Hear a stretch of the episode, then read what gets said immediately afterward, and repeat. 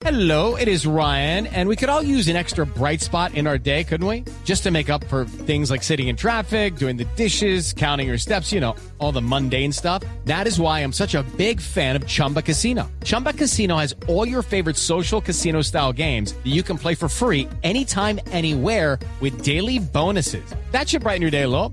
Actually, a lot. So sign up now at chumbacasino.com. That's chumbacasino.com. No purchase necessary. BGW. Void were prohibited by law. See terms and conditions. 18 plus. 8 de la noche y 33 minutos en Blue Radio fue aplazada la audiencia en la que se iba a definir la sustitución de revocatoria de la medida de aseguramiento para la ex rectora de la Universidad Autónoma del Caribe, Silvia Guete.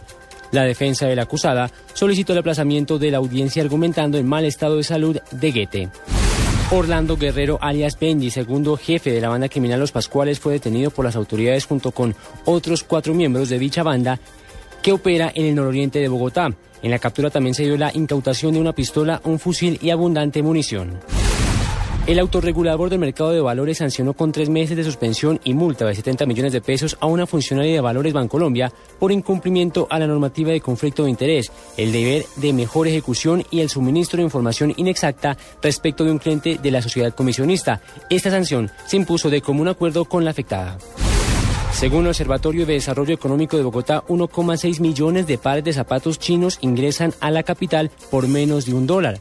Y las importaciones desde el país oriental se han cuadruplicado en los últimos meses. Ante esta situación, el gobierno distrital se unirá al gobierno nacional y apoyará sus medidas para restringir prácticas de comercio desleal. El líder opositor venezolano Enrique Capriles aseguró que en las próximas horas el Tribunal Supremo de Justicia de su país debe responder si se admite o no su recurso de impugnación de las elecciones del pasado 14 de abril. En entrevista con la agencia AFP, Capriles insistió en que si el máximo tribunal desestima su recurso, llevará el caso ante instancias internacionales.